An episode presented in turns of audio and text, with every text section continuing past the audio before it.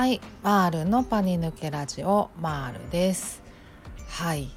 早速いきますか。えっ、とですね今日のテーマは目標を刻むっていう話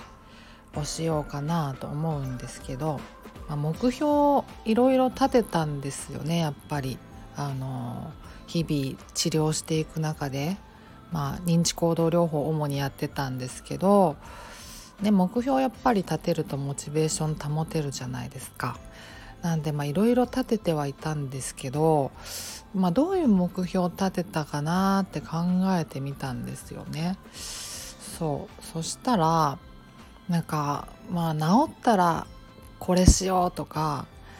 治ったらどこ行こうみたいなそういう目標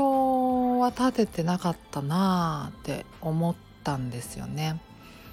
でどういう目標を立ててたかなって思った時にえっ、ー、とですねもうちょっと刻んで目標を立ててたんですよね。あの例えば、まあ、ここまでできるようになったらあれしようとかここまでいけるようになったらあそこ行こうとかなんかもうちょっと具体的に刻んでたなって思うんですよね。まあ、例えば、まあ、30分ぐらい外出できるかなってなってきたらちょっと短期のバイトやってみようとかで、まあ、例えばまあ20分ぐらい高速乗れるかなってなったらちょっと片道数時間のところ行って一泊旅行してみようとかなんかそんな感じで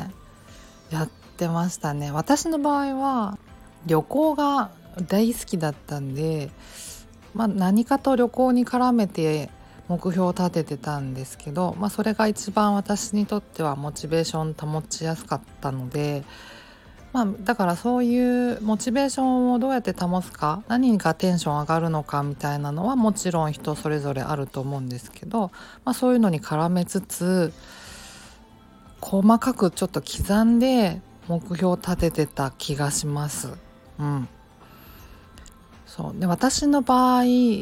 結構そのなんか目標を立てる、まあ、ハードルの引き上げ方みたいなのが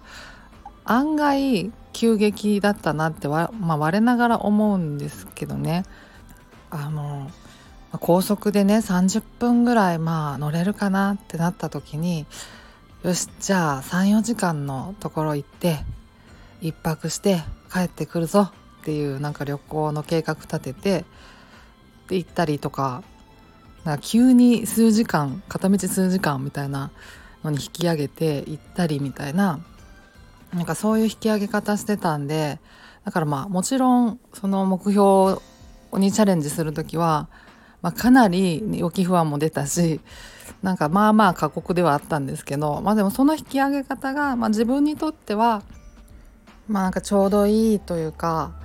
いい感じのこう刺激になったしいい感じの認知行動療法になったと思っててまあそのどれぐらいの目標を立てるかどれぐらいこう引き上げるかっていうのも、まあ、それもまたあの個人差あると思うんでその辺はまた自分でここまで引き上げてみるかみたいな感じでいろいろチャレンジしてみてトライアンドエラーで探っていくところなんだろうなとは思うんですけど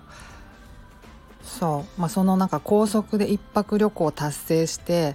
まあ、かなり旅行中も予期不安、まあ、かなりではないですけどそれなりに出たりとかはしたんですけど、まあ、やりきったってなったんですよね。よっしゃってなって。でその後じゃあそれができたから次は高速バスに乗って2泊3日の旅行してみるかみたいな感じで計画立てて行ったりとかしてましたね。うんうん。やっぱ高速バス今思っても超難関でね長いじゃないですか乗ってる時間が。しかも夜だから夜の夜行バスだったからねなんかなんか怖かったです。でもまあでもそれもやりきってなんとかなんかそんな感じで、まあ、ここまでできるようになったらあれするかみたいなであれするかって決める時にやっぱりモチベーションを保ちやすいというかテンション上げやすいのはやっぱ自分の好きなことだったので旅行とかに絡めてやることが多かったですかね。うん、なんか治ったらあれしようとかっていう目標だと治るのじゃあいつやねんってなるじゃないですか。なんか先が見えなくてなんかげんなりしちゃうかなと思うんですよね。そうだから刻むのはやる気を保つのにあのすごく効果的だったなと思います。はい。そんな感じで